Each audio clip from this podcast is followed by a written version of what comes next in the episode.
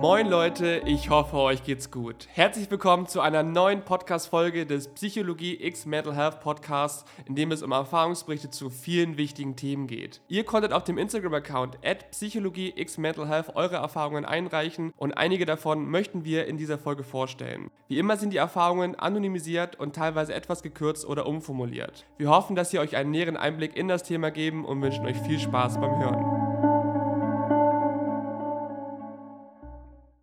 Vincent, männlich 26, schreibt: Ich arbeite als Sozialarbeiter und konsumiere seit circa zehn Jahren. Circa in der 10. Klasse hat mein Konsum angefangen, da war ich 15 oder 16.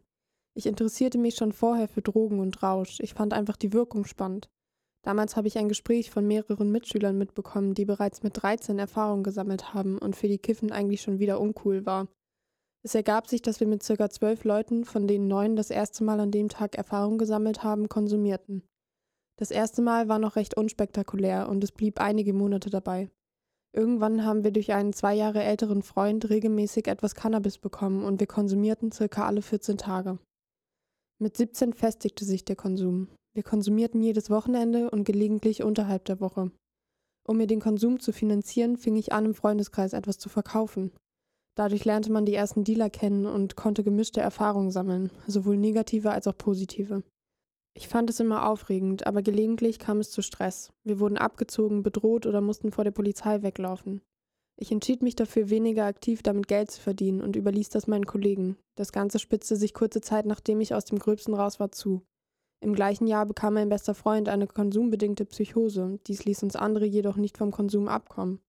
Mit 18 war unser Konsum mittlerweile täglich. Nach mehreren Klinikaufenthalten brach der Kontakt zu dem besagten Freund ab. Der Rest von uns machte weiter, während wir unser Abitur geschrieben haben.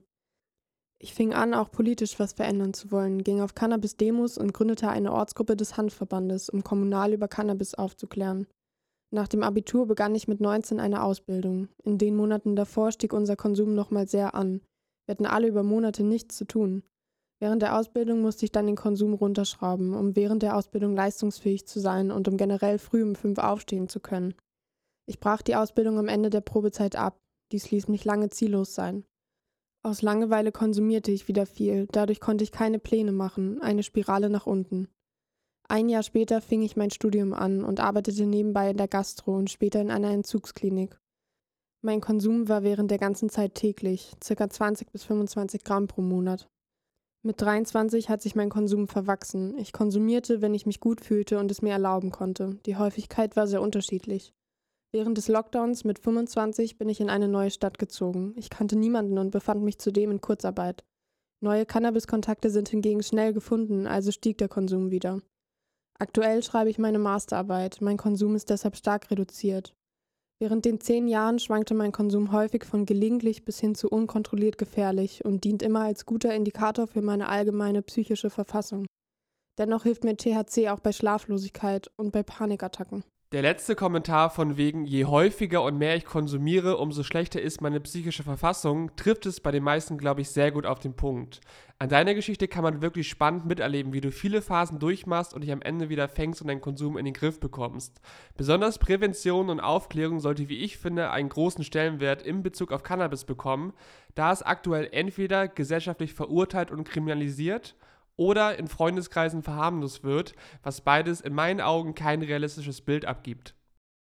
Lara, weiblich 24, schreibt: Ich war 14 und bei einer guten Freundin zu Hause zum Übernachten. Sie meinte zu mir: Hast du Lust, etwas Neues auszuprobieren? Ich habe Gras hier. Ich war neugierig und auch nicht selbstbewusst genug, um abzulehnen, sodass ich zustimmte. Wir rauchten den Joint und tranken danach Erdbeersekt. Von dem Gras merkte ich nichts, nur vom Alkohol. Ich probierte es mit 15 trotzdem nochmal und verspürte eine Wirkung. Ich fühlte mich so leicht und lustig, die Augen waren schwer. Ich fing an, ab und zu in meinem Freundeskreis mitzurauchen. Irgendwann wurden aus den paar Malen eine Regelmäßigkeit.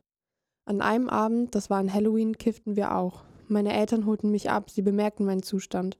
Ein paar Wochen darauf erfuhr ich, dass meine Eltern meine damaligen Freunde angezeigt haben. Darauf angesprochen haben sie mich aber nie, so dass ich weitergekifft habe. Vor Events, Klausuren und so weiter. Damals war ich circa 16. An einem Abend kann ich mich noch sehr gut erinnern. Ich saß bei Freunden zu Hause, wir rauchten einen zusammen. Plötzlich habe ich die Leute nicht mehr erkannt und bin panisch geworden. Ich dachte, es seien böse Menschen, die Gesichter formten sich zu Fratzen. Danach hatte ich so etwas jedes Mal beim Kiffen. Die schlimmste Erinnerung war bei jemandem, den ich kaum kannte. Wir tranken ein Bier zusammen und rauchten einen Joint. Ich kam gar nicht mehr klar, mir ist schwindelig und schlecht geworden. Ich dachte, ich würde sterben und hatte schon meine Abschiedsworte gedacht. Ich schrie, ruf einen Krankenwagen, ich kann nicht mehr, ich sterbe hier. Die Antwort war, von Gras kannst du nicht sterben.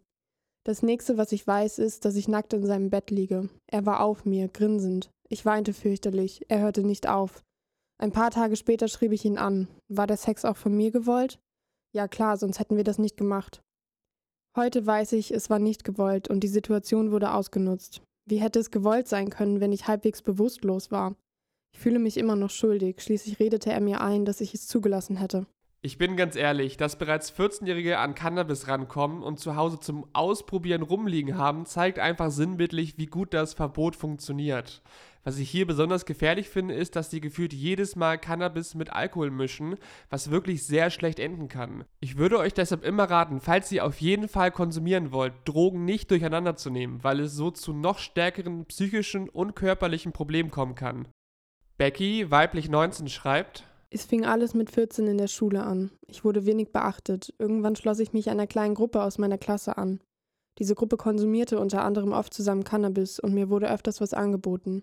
Ich dankte immer ab, bis ich merkte, dass sie mich nicht mehr so in der Gruppe haben wollten wie vorher. Also sagte ich, dass ich auch mal probieren möchte. Meine Gedanken waren nur noch, was mache ich da? Ich will das eigentlich gar nicht machen, aber ich muss, sonst mögen sie mich nicht mehr. So habe ich zum ersten Mal Cannabis konsumiert.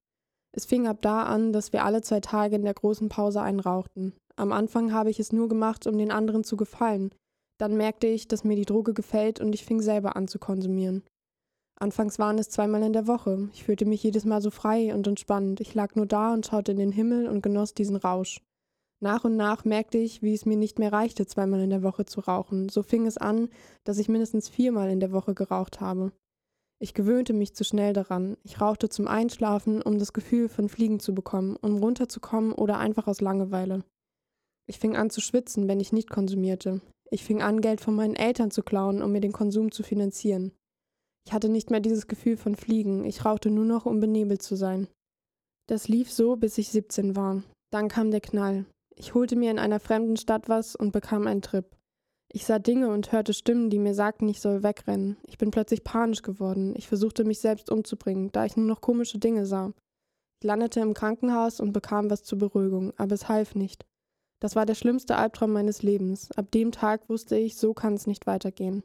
Ich möchte einen freiwilligen kalten Entzug machen. Am Anfang drehte ich komplett durch, fing an zu zittern, zu schwitzen und Ausraster zu bekommen. Jetzt bin ich 19 Jahre alt und bin seit zwei Jahren clean. Für mich ist das Resultat der ganzen Sache Finger weg von Drogen. Seid ihr da einmal drin, kommt ihr nicht mehr so schnell raus, vor allem nicht ohne professionelle Hilfe. Es ist okay, professionelle Hilfe in Anspruch zu nehmen und ihr müsst euch dafür nicht schämen. Die Geschichte von Becky ist auf der einen Seite tragisch, aber auf der anderen auch ziemlich schön. Ich kann mir gut vorstellen, dass viele durch Gruppenzwang mit Cannabis anfangen und leider damit auch nicht umgehen können. Der Konsum kann schnell zur Problemlösung dienen und wie beschrieben immer mehr zur Sucht werden, bis man irgendwann sogar in die Beschaffungskriminalität abrutscht. Ich finde es unfassbar schön, dass du den Weg in die Therapie und den Entzug geschafft hast. Pass weiterhin gut auf dich auf. Lissy, weiblich 19, schreibt, ich konsumiere nicht regelmäßig, aber zwei bis dreimal die Woche war es im letzten Monat schon. Ich habe in einer Bar das erste Mal gekifft, habe aber nichts gemerkt. Erst beim fünften Mal hatte ich eine richtige Wirkung und seitdem jedes Mal. Es betäubt die Sinne, macht den Kopf leer, schiebt die Gedanken irgendwo hin. Man fühlt sich unbeschwerter. Ich kiffe eigentlich nur mit einer Person, quasi meine Bezugsperson, und ich kiffe hauptsächlich in Gesellschaft. Momentan habe ich zwei Wochen nicht mehr konsumiert, aber es fehlt mir auch nicht. Ich denke, ich bin nicht abhängig, aber darauf achte ich auch, damit ich nicht irgendwann für immer darauf verzichten muss, um nicht darauf angewiesen zu sein. So viele, die ich kenne, kiffen und so kommt man schnell an Cannabis ran. Was ich schön fand, ist, wie tiefgründig Gespräche durch den Konsum werden. Ich habe dadurch auch in gewisser Weise gelernt, Dinge mehr zu schätzen, weil sie mir, als ich high war, plötzlich so groß und wichtig erschienen. Man sollte es aber auf jeden Fall nicht übertreiben. In Gesellschaft kann es interessante Abende und Gespräche schaffen, aber es kann schnell süchtig machen. Ich habe einige in meinem Bekanntenkreis, die nach jahrelangem Kiffen nicht mehr davon loskommen, ihren Führerschein verloren haben und nichts mehr auf die Reihe kriegen. Es ist wirklich schön zu hören, wie reflektiert du über das ganze Thema redest und anscheinend auch einen guten Umgang mit der Droge gefunden hast. Ähnlich wie bei Alkohol kann man bei verantwortungsvollem Umgang auch mal einen schönen Abend mit Freunden haben, der zu offenen und intimeren Gesprächen führt. Solange man sich der Risiken bewusst ist und seinen Konsum im Blick behält, sollte das auch nicht verwerflicher sein als zum Beispiel der Bierchenabend in der Bar. Luisa, weiblich 16, schreibt, mein Vater hat ADHS und kifft jeden Tag, um runterzukommen. Ich würde niemals schlecht über ihn reden, da er immer da war und auch die meiste Zeit ein super Vater ist. Das Problem ist, dass er seine Impulse nicht kontrollieren kann ohne Gras. Es fällt ihm außerdem schwer, über seine Gefühle zu sprechen, was dann auch zu heftigen Streits führen kann. Das hat sich aber mit der Zeit gebessert, aber bei mir schon früh zur Verknüpfung beigetragen, dass Kiffen deine Probleme löst. Nach einem Klinikaufenthalt wegen meiner Depression habe ich mit 13 das erste Mal mit meinem damaligen Freund und zwei Kollegen gekifft. Und dann habe ich es ein halbes Jahr total übertrieben und alles genommen, was geht. Von Alkohol über Gras bis hin zu Benzos und LSD. Als sich dann aber mein toxischer Freundeskreis aufgelöst hatte, mein psychischer Zustand sich verbessert hat und mein Freund Schluss gemacht hat, hat sich das Ganze auch wieder gelegt. Ohne meine Therapeutin hätte ich es aber nicht rausgeschafft. Heute bin ich 16 und kiffe immer noch allerdings nur noch ab und an und nicht mehr so viel. Andere Substanzen konsumiere ich nicht mehr, auch kein Alkohol, da vor allem letzteres mich körperlich und psychisch jedes Mal an die Grenzen bringt.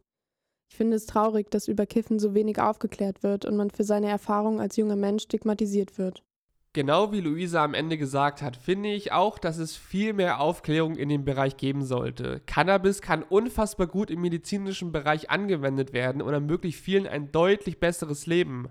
Gleichzeitig kann es aber auch das Leben vieler zerstören, wenn man in einer schlechten psychischen Verfassung ist. Den Umgang damit zu lernen, sollte Ziel einer guten Prävention sein, die vermutlich auch erst mit der Legalisierung in dem Umfang möglich sein wird. So, Freunde, das waren eure Erfahrungen aus der Community. Vielen Dank an jeden, der etwas zu diesem Thema eingereicht hat. Wenn du bei zukünftigen Themen gerne selber eine Erfahrung teilen möchtest, dann schau doch gerne mal auf Insta vorbei. Dort pinnen wir immer einen Beitrag an mit Themen, zu denen wir aktuell Erfahrungen suchen. Wenn dir die Folge gefallen hat, freuen wir uns, wenn du diesen Podcast positiv bewertest und mit Freunden teilst, denen die Erfahrungen helfen könnten. Ansonsten habt einen schönen Tag, passt auf euch auf und bis zum nächsten Mal.